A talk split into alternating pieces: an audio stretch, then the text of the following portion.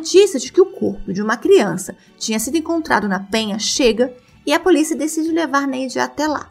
Ela se mantém o tempo todo de frente ao corpo com os olhos fechados. A Neide pede para ir embora, para sair dali, fala que na delegacia ela vai contar tudo, mas na delegacia, mesmo depois de 10 horas de interrogatório, ela não confessa. Mesmo sem água, mesmo sem cigarro, mesmo sem comer, mesmo sendo pressionada, mesmo sem dormir, a Neide se negava a confessar. O Saulo Gomes, o radialista, pede autorização então para o delegado para entrevistar a Neide, agora já conhecida pela imprensa carioca como a Fera da Penha. Cansada ao ser questionada sobre a motivação do crime, ela responde, aspas, Por que você está me perguntando isso? Quer saber? Eu só não matei a família toda porque não tive tempo. Fecha aspas. Saulo havia conseguido ao vivo a confissão da Fera da Penha. Você acabou de ouvir um trecho do nosso episódio exclusivo para apoiadores sobre o caso da Fera da Penha. A partir de R$ reais, apoiando pelo Aurelo, você tem acesso não só a esse caso, como a todos os outros. O link da campanha está aqui na descrição, ou se você já ouve os seus podcasts preferidos lá no Aurelo, é só procurar por Sob Investigação. Confere lá os níveis de apoio e as vantagens. Além do episódio, você tem também acesso ao texto do caso com todas as fotos. E nesse caso aqui, eu te garanto que tem fotos que eu aposto que você nunca viu, como as fotos da Fera da Penha no julgamento dela, chorando. Vale a pena, gente. Considere se tornar um apoiador. Uma denúncia feita por duas mães alegando que os filhos haviam sofrido abuso sexual dá início ao maior crime da imprensa brasileira e equívoco da Polícia Civil do Estado de São Paulo, em um caso que completou 28 anos. O episódio de hoje é o caso Escola Base. Oi, pessoas, tudo bom? Primeiramente, sejam bem-vindos. Meu nome é Gisele e esse é o Sob Investigação. Vamos começar agradecendo aos novos apoiadores. Sejam bem-vindos, Lady Carla, Patrícia e Thaís Regina. Obrigada, meninas, por acreditarem, por apoiarem. E para você que está aqui me ouvindo, está me escutando e ainda não avaliou o podcast, caso você esteja ouvindo no Spotify ou na Apple Podcast, não esqueça de deixar sua avaliação. Eu quero que sejam cinco estrelas. Sim, mas avalie conforme o que você quer, tudo bem? E não esqueçam, ainda dá tempo de participar do sorteio. É só ir lá e comentar eu quero no post fixado lá no nosso perfil no Instagram. Todas as nossas redes sociais, Instagram, TikTok, Twitter e agora o cu. Gente, sério, não vou superar o nome disso. Nunca na minha vida. É o nome mais engraçado, mais bizarro que eu já vi uma rede social, para qualquer outra coisa além do né, nome original. Mas nós estamos lá também. Antes de começar, quero avisar a vocês que o caso envolve crianças. Hoje são adultos, mas na época do caso elas eram crianças de 4 a 5 anos. Portanto, os nomes que eu vou usar foram tirados de reportagens que criaram os nomes. Não tenham certeza de que os nomes que vocês vão ouvir aqui são os nomes das crianças, porque eu não sei se são. Como eu disse, eles foram retirados das fontes que estarão disponíveis no blog. Eu sempre deixo todas as fontes que eu uso com os links para vocês poderem conferir tudinho. Eu acho importante que fique disponível para que vocês possam ter certeza de que tudo que foi dito tem o respaldo dessas fontes e que, em dúvida, vocês mesmos possam conferir e pesquisar. Pelo menos eu, Gisele, acho isso imprescindível. É como uma bibliografia de um livro. Você precisa saber no que o autor está se baseando para escrever aquele livro. E assim, creio eu, que um podcast também precisa ser. Então, já estou aqui repassando as informações, tá? Tá tudo lá no blog. Caso alguém citado nesse episódio queira, por qualquer motivo, entrar em contato, envie um e-mail para sob investigação@gmail.com. Sob investigação sem cedilha, sem o tio e com dois O. Hey, você se interessa por crimes reais, serial killers, coisas macabras e tem um senso de humor um tanto quanto sórdido? Se sim, você não está sozinho. Se você precisa de um lugar recheado de pessoas como você, venha conhecer o podcast Pátria Amada Criminal. Todas as semanas tentamos entender o pior da humanidade. Nesse processo a gente ri, chora, fica brava, fofoca, porque afinal de contas é assim que a gente fala quando está entre amigos. Suas novas melhores amigas trevosas estão aqui no Pátria Amada Criminal. Bora para mais um caso? 26 de março de 1994. Ju Shang está na sala de casa assistindo televisão. Em um dos quartos da casa, sua esposa, Lúcia Aikutanoi, está descansando. O casamento está estremecido e eles estão em quartos diferentes. Lúcia dorme com o filho do casal em um quarto, ele no outro. Fábio, de 4 anos, entra no quarto onde a mãe está deitada na cama. Ele se senta sobre ela e começa a fazer movimentos de vai e vem, como se estivesse imitando sexo. Ela pergunta onde ele viu aquilo. Ele diz que foi na TV que ele aprendeu, abre aspas, aquelas coisas feias. Fecha aspas. Lúcia pressiona o filho perguntando em que TV e ele conta que foi em um vídeo na casa de um amiguinho chamado Rodrigo, que também estudava na mesma escola que ele. Tudo aconteceu numa casa com portão verde, jardim na lateral, muitos quartos, uma cama redonda e uma TV no alto, que sinceramente eu achei meio parecido, na verdade, com um motel. Ele foi levado lá no período da escola. Ele e outros três amiguinhos, esse menino, né, e duas meninas, né, que seriam o Rodrigo, a Iracema e a Cibele. Eles eram levados pela Kombi da escola até essa casa, tiravam a roupa delas e faziam coisas com os adultos. E esses adultos filmavam tudo. Ele era beijado na boca por uma mulher de traços orientais e o beijo era fotografado por três homens.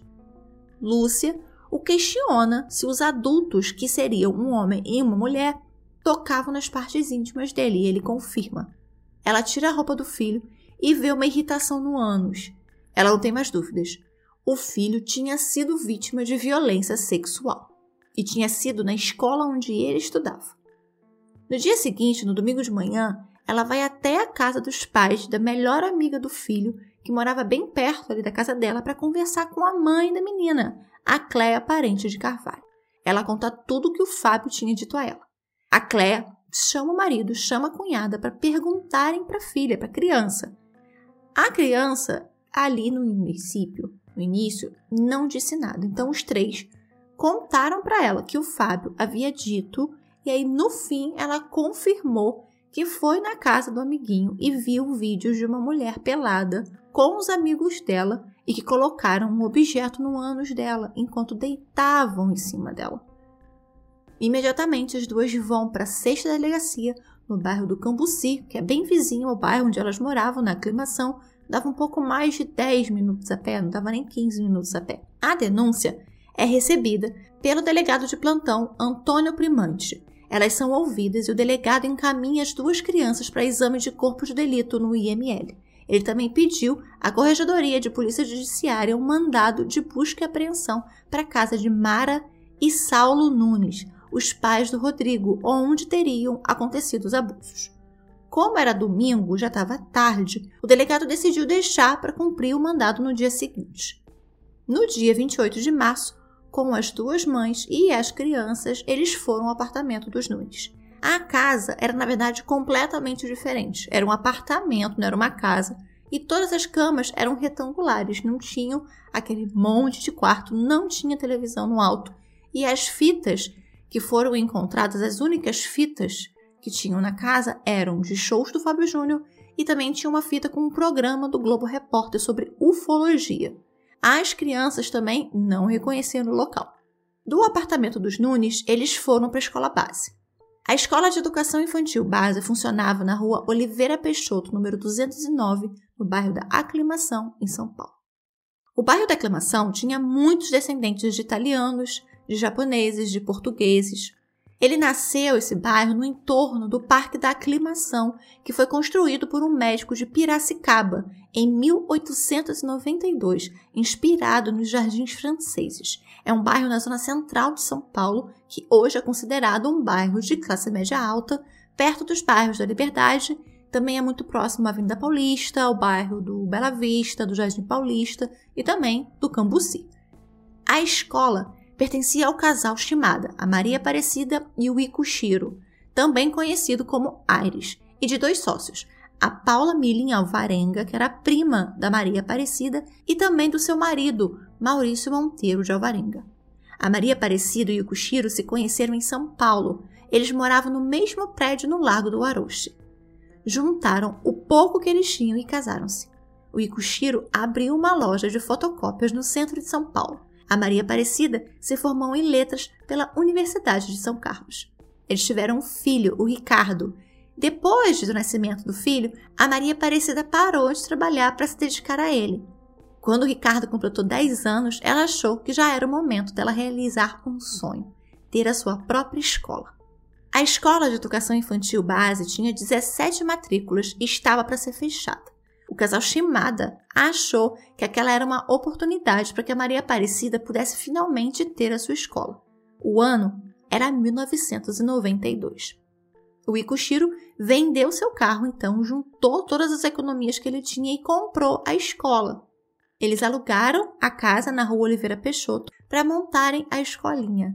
Como eles precisavam de mais ajuda financeira para operar a escola, eles chamaram a Paula, que também era professora, e o seu esposo para serem sócios. A Paula ficaria responsável pela parte pedagógica e a Maria Aparecida pela administração da escola, além de também dar aulas. O Ikushiro às vezes ia até lá para fazer alguma manutenção e o Maurício acabou fazendo um curso, tirou carteira, né, para poder dirigir uma Kombi escolar para o transporte das crianças.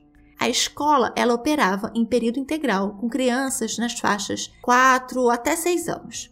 Em 1994, a escola já tinha 72 alunos, então estava crescendo bastante.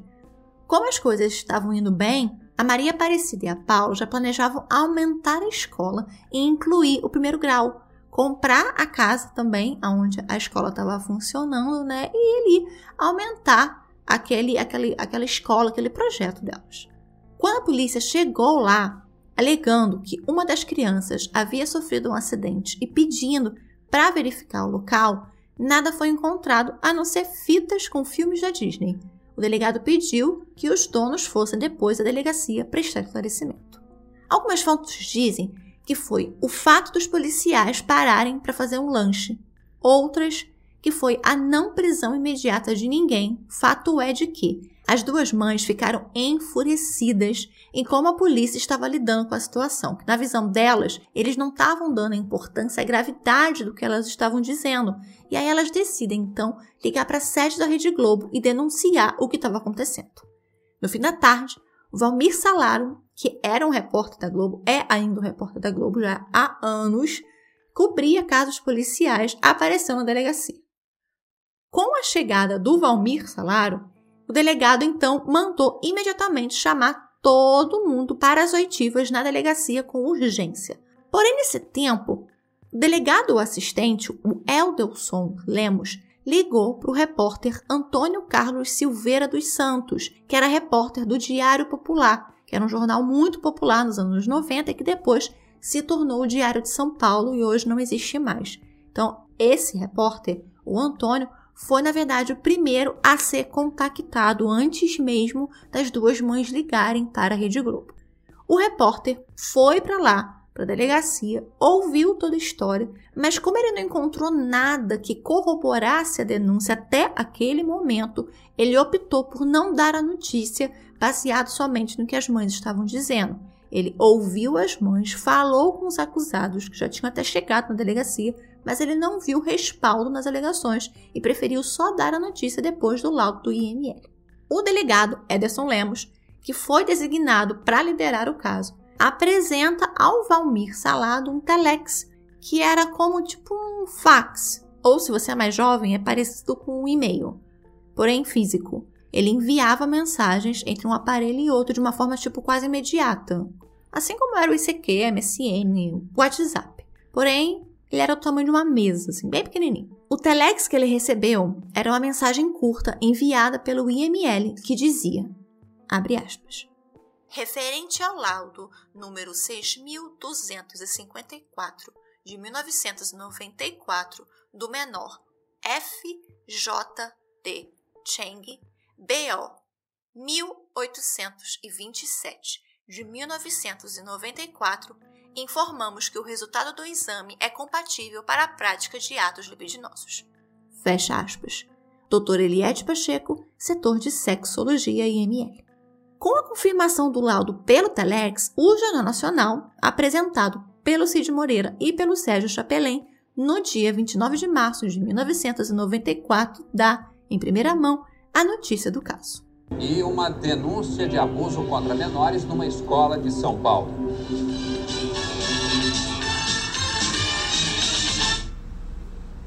Os donos de uma escola de São Paulo são acusados de abuso sexual contra crianças de até 4 anos de idade.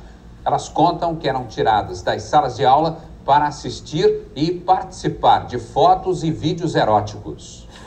A fachada da pré-escola base na região central de São Paulo pode esconder uma agência que alugava crianças para fotos e vídeos pornográficos.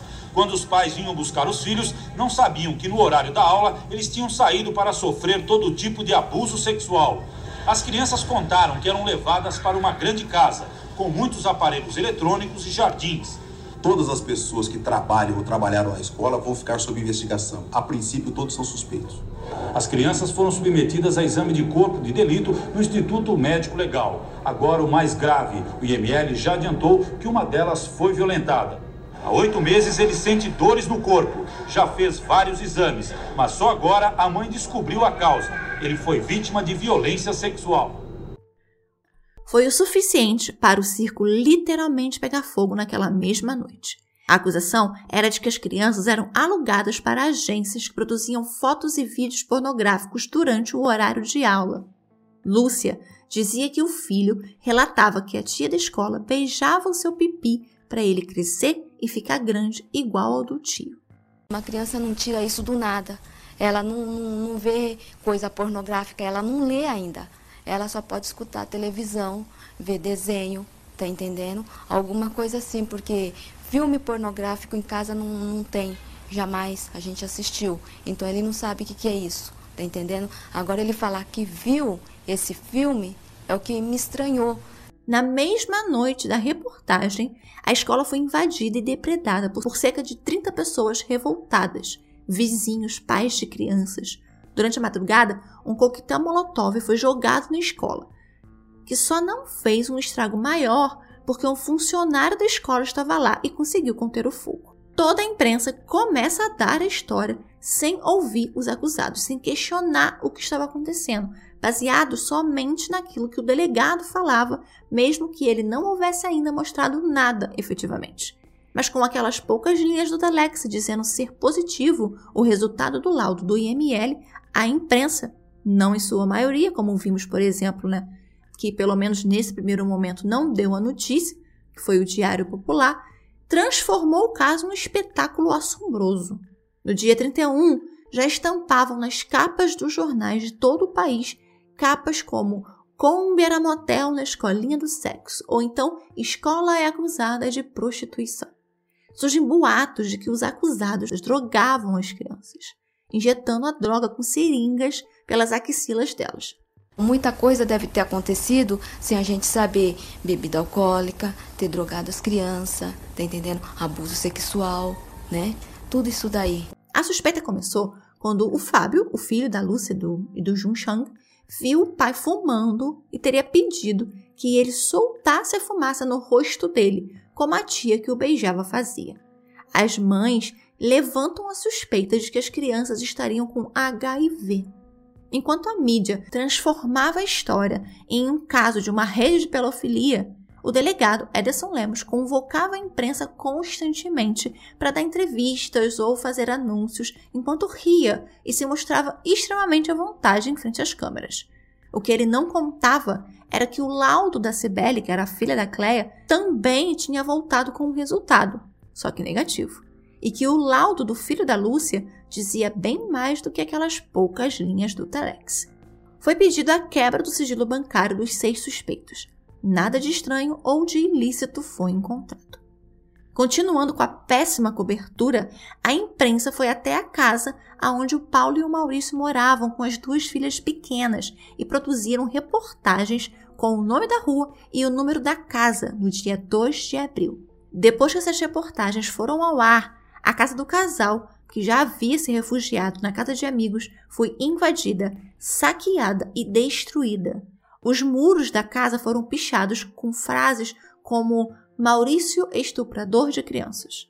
Eu espero que as pessoas tenham bom senso, acreditem no trabalho da justiça e confiem principalmente no trabalho da polícia. Não é a nossa intenção, não é o nosso desejo que tal fato venha trazer mais violência do que a já gerada até aqui. O juiz Galvão Bruno assinou um mandato de prisão para Ikushiro Shimada, Maria Aparecida Shimada, Paula Milling, Maurício Alvarenga, Mara Cristina Nunes e Saulo Nunes, baseado somente no que o delegado havia repassado a ele, sem fazer a leitura do inquérito, que naquele momento tinha 57 páginas. E, sendo eu uma leitura de inquéritos de processos, devo dizer que só pela quantidade de folhas eu já teria desconfiado. Inquérito, gente, geralmente tem dezenas e dezenas e dezenas e dezenas de folhas. Uma investigação que já tinha pedido até de prisão temporária com 57 folhas é no mínimo, eu acho no mínimo estranho. O Ikushiro, a Maria Aparecida e a Paula, eles entraram em contato com o Florestan Júnior, que era um jornalista da TV Cultura, para darem uma entrevista em local combinado e sem que ele ou o Chico Verani e a Regina Ferraz, que também eram da equipe do Florestan, soubessem antes aonde ia essa entrevista. Eles combinaram que seria no dia 3 de abril. Durante a entrevista, eles negaram todas as acusações, negaram saberem de qualquer abuso dentro ou fora da escola. O Ikushiro, inclusive, não nessa entrevista, mas numa outra, ele disse que, como o laudo tinha dado é, positivo, então, tinha realmente acontecido algum abuso e as pessoas precisavam ser pegas, as que abusaram daquelas crianças, mas que não tinham sido eles e que a escola não tinha nada a ver com aquilo. Então, as pessoas realmente acreditavam que a história dos abusos era verdadeira, porque tinha o tal Telex dizendo que realmente as crianças tinham sofrido abuso sexual. Os três denunciaram maus tratos denunciaram ameaças, agressões dentro da delegacia.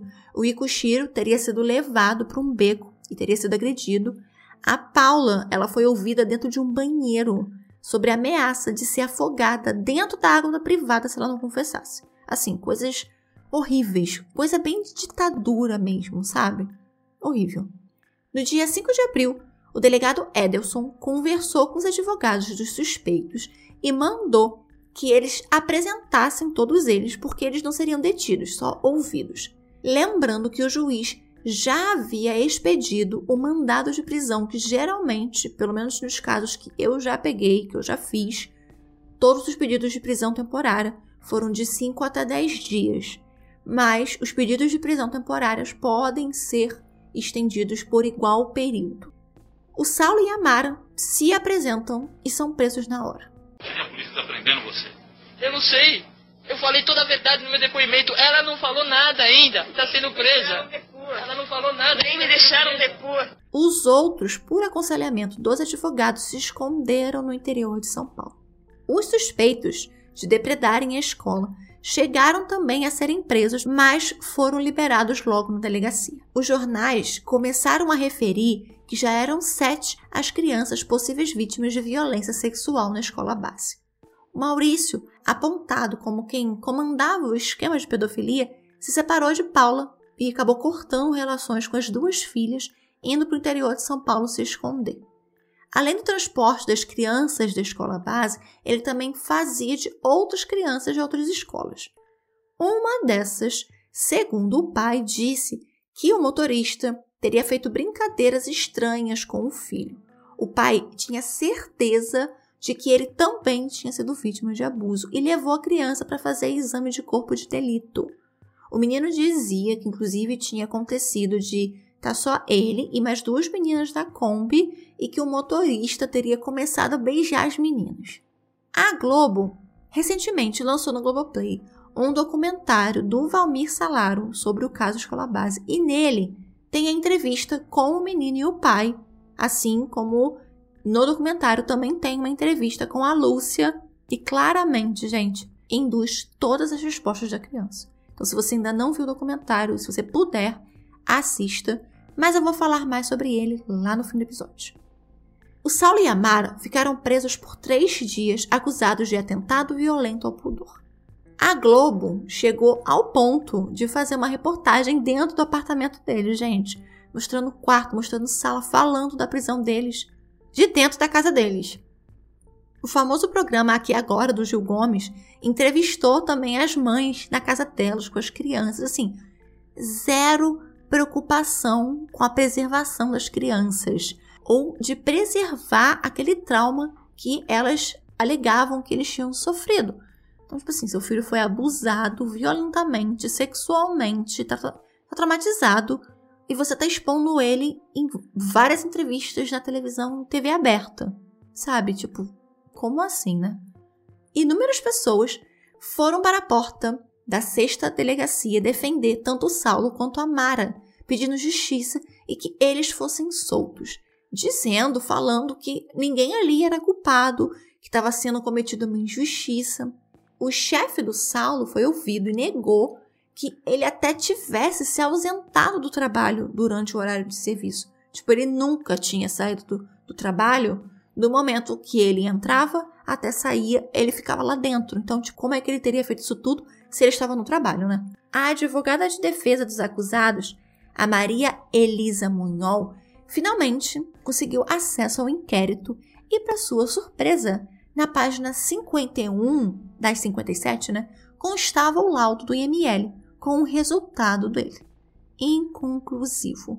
As lesões podiam ser tanto de atos libidinosos quanto de diarreia forte. Agora, olhem a diferença brutal entre essas duas coisas: abuso sexual e diarreia forte. Perceberam? O Saulo e a Mara acabaram soltos. A imprensa conseguiu uma cópia desse laudo que deu inconclusivo, dizendo né, que as lesões podiam ser tanto de coito anal quanto problema intestinal. Então foi todo mundo para cima do delegado indagar a conclusão desse laudo. E essa foi a resposta do delegado. O senhor tem alguma prova, delegado, alguma prova forte que mantém essa prisão? Nós estamos falando de prova, prova, prova, prova, prova. O inquérito é a prova. Com toda aquela repercussão, o delegado Elderson teve o seu pedido de afastamento pedido pelo juiz Galvão Bruno, que requisitou que o caso fosse encaminhado para outra delegacia aos cuidados dos delegados Gerson de Carvalho e Jorge Carrasco. A primeira coisa que eles fizeram foi pedir para uma psicóloga da polícia que atuasse no caso como perita e conversasse com as crianças e com as mães. Merlin Tatum foi indicada. No dia 11 de abril, a polícia foi verificar a casa de um norte-americano chamado Richard Harold Pedicini, depois que uma denúncia anônima disse que uma Kombi escolar estava sempre estacionada na porta da casa do norte-americano e que as crianças, várias crianças, eram vistas entrando e saindo da casa. Richard era fotógrafo e vivia com a namorada, os dois filhos dela e uma empregada. Na casa tinha uma relação com nomes de crianças que poderiam nadar na piscina e tinha um quarto escuro, que era aquelas, aqueles quartos montados para revelar foto, e lá tinham diversas fotos de adultos e crianças em praias nudismo, tanto nos Estados Unidos quanto aqui no Rio de Janeiro, e também tinham fotos de crianças que pareciam ter ali a idade entre 7, 9, 10 anos, que estavam de cueca, de sunga, estavam é, de calção, alguns estavam sem nada, estavam nus, na piscina da casa. Logo, ele foi preso e a imprensa, ainda naquela cobertura super parcial, ligou Richard ao caso da escola base. Não conheço ninguém da escola base, eles nunca passaram na minha casa, não tem nenhuma foto aqui de crianças de 4 anos. As crianças vítimas foram levadas até a casa. Uma das meninas viu uma abelhinha de pelúcia no chão e pegou para brincar. Pronto. Para a imprensa, aquilo ali foi o suficiente para afirmar categoricamente que as crianças haviam reconhecido o lugar. Aquele ali era o lugar que elas eram levadas para poder serem violentadas. Ele foi detido por suspeita de pedofilia e foi citado como contato internacional dos donos da escola base, como se tudo fosse uma grande rede de pedofilia mundial. Então já não era mais um caso ali só em São Paulo. Aquela rede montada pela Maria Aparecida e pelo Ikushiro já tinha virado uma coisa mundialmente conhecida, entendeu? Vários tentáculos pelo mundo inteiro. Quando a Merlin conversou com a Lúcia, a Lúcia relatou que o filho tinha problemas de prisão de ventre e também tinha constipação intestinal. Já faziam oito meses que ele estava passando por isso. Ela reportou isso para os delegados e aí eles pediram novos exames. Todos voltaram negativos para abuso sexual. Nesse segundo laudo, ele conta que a informação dos problemas intestinais não haviam sido informados anteriormente, o que teria prejudicado a conclusão do exame. As lesões que na época foram descritas poderiam ser de atos lipidinosos, mas as fissuras anais eram compatíveis com patologias anorretais, como por exemplo, fezes endurecidas. A mãe havia relatado que a dieta do filho era muito rica em cálcio, que ele tinha dificuldade de evacuar e coçava constantemente o ânus. Então, ela ligou tudo isso a abuso sexual. E o segundo laudo, calma, pasmem, foi feito pelos mesmos médicos do primeiro laudo, a doutora Eliade Pacheco e o doutor Luiz Alex Correia. Durante uma sessão com essa psicóloga, o Fábio Menino disse que não poderia dizer que aquilo tudo era mentira, porque a mãe ia achar ruim. O menino passou por outros exames e nesses exames foi constatado, né, que dado o exame anterior, o histórico também, o relato da mãe, não havia certeza de que as lesões eram de abuso sexual, que ele tinha sim problemas gastrointestinais, tinha sim muita dificuldade de evacuar e que com a coceira ele acabou formando algumas pequenas fissuras no ânus, mas que era relacionado a esse problema que ele estava tendo. Mas a Lúcia ainda assim achava que o filho tinha sido sim vítima de abuso sexual. Ela também acabou sendo submetida a exames psicológicos. No documentário, se você for assistir, você vai ver o relato da psicóloga, né? Que ela acredita, sendo ela psicóloga, de que a Lúcia não mentiu, mas que ela fantasiou a história. Se você falar, você vai assistir, você vai ver, tem um relato completo lá da psicóloga, vale a pena conferir. O Richard ficou nove dias preso, mas foi solto pelo delegado Gerson, que, após a investigação, não encontrou qualquer ligação entre ele e o caso da escola base. No dia 22 de junho de 1994, três meses depois que aquilo tudo começou, aquele inferno midiático começou, os seis acusados foram considerados inocentes e o caso foi arquivado pelo promotor Sérgio Peixoto Alvarenga. As notícias dos jornais agora Somente pequenas rodas de rodapé, ao invés de capas inteiras estampadas com o rosto dos acusados, não publicaram a inocência deles, mas sim que o caso havia sido arquivado por falta de provas. Vocês entendem a diferença entre o caso foi encerrado porque eram inocentes com o caso foi encerrado por falta de provas? O inquérito do Richard também foi arquivado no dia 7 de abril de 1995. A Paula e o Maurício se separaram, ele foi trabalhar em uma lanchonete no interior, ela foi morar na casa da mãe com as duas filhas e nunca mais conseguiu trabalhar como professora. O Saulo e a Mara acabaram com todo o dinheiro que eles tinham tentando provar sua inocência. Então, ele teve que começar a tocar bateria em shows, em bar noturno, e ela começou a vender bijuteria. Após o fechamento da escola, a casa foi alugada pela FEBEM, pela Fundação Casa, para abrigar meninas infratoras. Em 2008, praticamente toda a Rua Oliveira Peixoto foi vendida para a construção de um condomínio residencial, Cristal Aclimação, que é um condomínio de alto padrão. Depois do caso, a Maria Aparecida teve depressão e tentou suicídio por duas vezes. Após melhorar da depressão, ela descobriu que estava com câncer. O Ikushiro tentou voltar a trabalhar na fotocópia para sustentar a família que perdeu tudo o que tinha e gastou o que não tinha pagando advogados. A gente perdeu tudo que tínhamos na vida, a economia de 35 anos. Em cinco anos perdemos tudo. Em 1995, a Maria Aparecida, Ikushiro e o Maurício entraram com pedidos de ações indenizatórias contra o Estado de São Paulo o delegado Edelson e diversos veículos de imprensa, como a Folha de São Paulo, a Rede Globo, o SBT, é, o Jornal Estado de São Paulo, Record, a Rádio e TV Bandeirantes, Revista Isto É, a Veja, Folha da Tarde, Folha da Manhã, Notícias Populares, foram vários. O estado de São Paulo foi condenado a pagar 250 mil às vítimas do caso Escola Base. A Folha de São Paulo, a revista Isto É, também foram condenadas. A Rede Globo foi condenada a pagamento de 1,3 milhão pela sétima Câmara de Direito Privado do TJSP. O SBT foi condenado a pagar 300 mil reais, 100 mil reais para cada um, mas ela recorreu da decisão e o relator acabou indeferindo o pedido do SBT. A Folha da Manhã foi condenada a uma indenização de 1,8 milhão a três acusados. Cada um recebeu 360 mil reais. A Lúcia e a Cleia, elas também foram processadas, mas a justiça, no caso delas, entendeu que as duas tinham direito de ir à delegacia denunciar as suspeitas delas. A acusação contra o Maurício, feita pelo pai da criança da outra escola, foi retirada. Saulo e Mara também processaram a imprensa. Paula, na época, como ela estava nesse processo de separação, ela não quis entrar no mesmo processo com o ex-marido, com o mesmo advogado, então ela trocou de advogado algumas vezes e acabou não recebendo as indenizações na mesma época que eles acabou passando o prazo dela.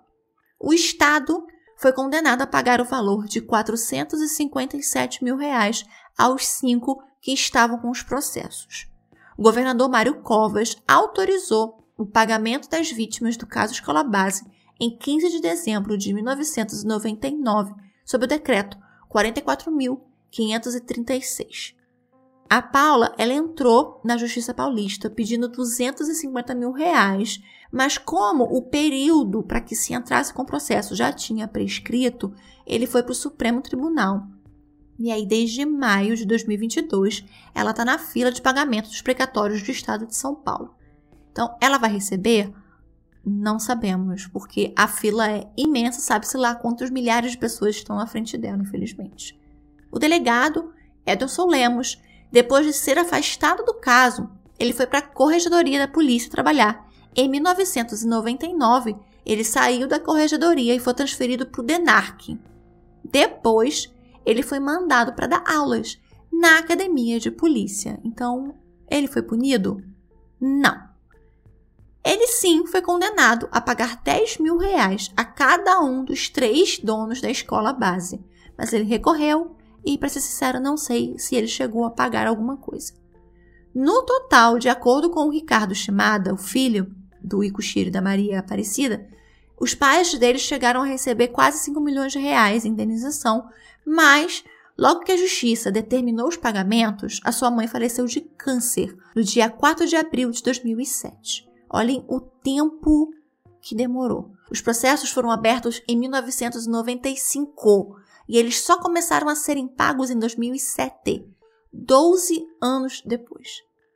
A Maria Aparecida faleceu de câncer né, e foi enterrada no cemitério Nova Granada, no interior de São Paulo. No dia 16 de abril de 2014, em casa, o Ikushiro Shimada morreu de infarto. Ele foi enterrado no cemitério da Vila Formosa, em São Paulo. A Cida, a Maria Aparecida, em 1995, ela escreveu uma carta para o Valmir Salaro, que aparece essa carta no documentário. Ele só leu ela durante a gravação do documentário, já tinha 27 anos que a carta estava lá e ele nunca tinha lido. Era o um livro chamado Somos Todos Inocentes, da Zíbia Gaspareto, que é um livro espírita, como a Maria Aparecida era, e era um livro psicografado que conta a história de um homem acusado injustamente de um assassinato e que após sua morte ele volta pedindo ajuda para a namorada a ter justiça. Hoje, o caso da escola base é referência obrigatória tanto nos cursos de jornalismo quanto nos cursos de direito. A Rede Globo ela fez uma retratação no Fantástico na época. O Ricardo Shimada, o filho, né, está escrevendo com um outro autor um livro sobre a história dele e dos pais dele, que tem previsão de ser lançado no ano que vem, 2023, chamado O Filho da Justiça. Eu assisti o documentário da Globoplay, da Escola Base, duas vezes. Não achei que foi um documentário ruim, achei que foi um documentário até bom. Acho que é muito difícil você ver um jornalista voltar no caso que fez com que o nome dele ficasse tão conhecido, mesmo ele já tendo feito tantos outros casos. Então eu acho corajoso, acho que essa é a palavra. Eu achei muito corajoso. Mas, em compensação, achei que foi um documentário mais feito para o Valmir Salaro do que para as vítimas da escola base. Então, acho válido, acho interessante, eles trouxeram, realmente foram atrás das pessoas para ouvir, mas eu senti que ele fez porque ele precisava fazer para desencargo da consciência dele depois de todos esses anos, eu acho que era uma coisa que ainda o, incomodava, porque se fosse somente para pedir desculpa para as vítimas, não precisava fazer um documentário, ele podia ter feito isso em vida. Ele podia ter procurado tanto a Maria Aparecida, quanto o Ikushiro, quanto todos eles em vida ainda, quando eles ainda estavam vivos e pedir desculpas. Então, acho 27 anos muito tempo para você procurar essas pessoas e pedir desculpas. Mas, ainda assim, acho válido. A gente também não pode esquecer o erro bizarro do IML. Você emitir um laudo é, e você só enviar uma frase dizendo que o resultado era positivo, se você sabia que, na verdade, o resultado do exame tinha sido inconclusivo. Então, se no final do laudo o resultado é inconclusivo, é isso que deveria ter vindo no Telex. Não positivo para atos lipidinosos.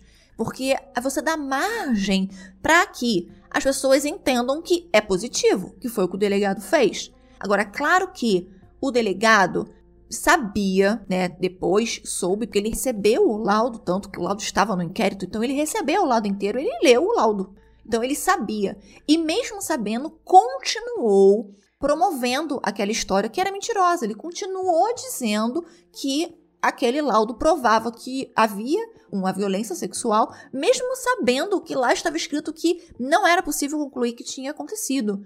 Então, também foi uma má fé do delegado e uma vontade excessiva de estar na televisão, de estar nos jornais, de ver o nome dele sendo conhecido. Então, foi vaidade também do delegado. E não só do delegado, como de todo o sistema, tanto da polícia quanto do sistema judiciário, que também não parou para analisar o que estava sendo entregue. O juiz, em momento algum, questionou aquilo que estava acontecendo. Ele simplesmente acreditou na palavra do delegado. E isso, claro, não tira o papel da imprensa, porque afinal de contas, quem inflou toda a situação, dando matérias completamente avultantes, abjetas, foi a imprensa. Né? Eles pegaram um caso e aumentaram um caso 300 mil vezes. Eles praticamente transformaram o caso numa bomba atômica, sem se preocupar com a integridade física daquelas pessoas e nem com a integridade física, inclusive, das crianças eles acreditaram em uma mulher que eles não conheciam, não sabiam da coerência dela ou se em algum momento aquilo tudo era verdade, porque ela primeiro diz que o filho é abusado, depois o filho está sendo drogado, depois o filho tem HIV. Então, era uma narrativa muito fantasiosa em que em momento nenhum nenhum deles se questionou porque queriam vender jornal, porque queriam vender matéria, porque o importante era o furo, o importante era a notícia, não a veracidade dela. E isso não é uma coisa que ficou nos anos 90, a gente vê isso até hoje. A gente viu isso no caso da Fabiane, que foi assassinada por espancamento porque foi confundida com um retrato falado de uma sequestradora de crianças que nem existia. E eu acho muito interessante, acho que vale uma análise, a gente tentar entender também a reação das pessoas. A gente vê muito isso, como no caso da Fabiane, que as pessoas quando se unem, elas se tornam meio animalescas, sabe? Então você, sozinho, você não seria uma pessoa violenta. Mas a partir do momento que você se insere num grupo, você consegue se tornar uma pessoa violenta a ponto de invadir casa, quebrar coisas, ameaçar e espancar até a morte. Então eu acho uma coisa, eu acho um ponto interessante, porque houve toda uma união dessas pessoas todas para condenarem tão rapidamente essas, essas seis outras pessoas, esses seis acusados, mas é uma movimentação que a gente não vê, por exemplo, é, em casos de estupro, em casos de violência doméstica, em caso de corrupção. Sabe, tem vários outros casos que comprovadamente são verdade e que a gente não vê esse clamor popular tão grande. Não estou dizendo que em casos de violência sexual contra as crianças não precisa haver essa revolta toda popular. Pelo contrário, tem que haver sim. Só que tantos casos acontecem comprovadamente e as pessoas simplesmente se calam. E por que que se calam? Porque em determinados casos a população se une para depredar, para pedir justiça. E em outros tantos casos, a população simplesmente lê a matéria, fecha o jornal e finge que nada aconteceu. Então, eu acho que é uma reflexão que cabe a gente fazer. Por que, que nós também escolhemos defender certos lados e não outros? Por que, que nós escolhemos defender certas causas e não outras? Eu acho que é um ponto que vale aí uma reflexão. Esse foi o episódio de hoje. Vejo vocês no próximo domingo, no próximo caso. Beijos! Seu chamado, o senhor perdoou? Não. Tenho condições, não adianta eu dizer que perdoei, porque acho que seria muita demagogia eu dizer que perdoar perdoar, mas eu não, não, não consigo. O meu interior não me permite é, dizer perdoar. Eu acho que Deus pode, mas eu sou humano, sou um ser humano, que acabaram comigo, não é? principalmente a minha moral, a nossa moral. Então não tenho por onde começar, quer dizer, não sei, perdoar, por exemplo, não, não consigo, não consigo, não adianta. Voltar a ter sonhos, vai. Porque todo mundo nessa vida tem que ter sonhos, ilusões. E eu não tenho nenhum. Não tenho. Se você me perguntar qual que é o seu sonho, não sei. Não sei.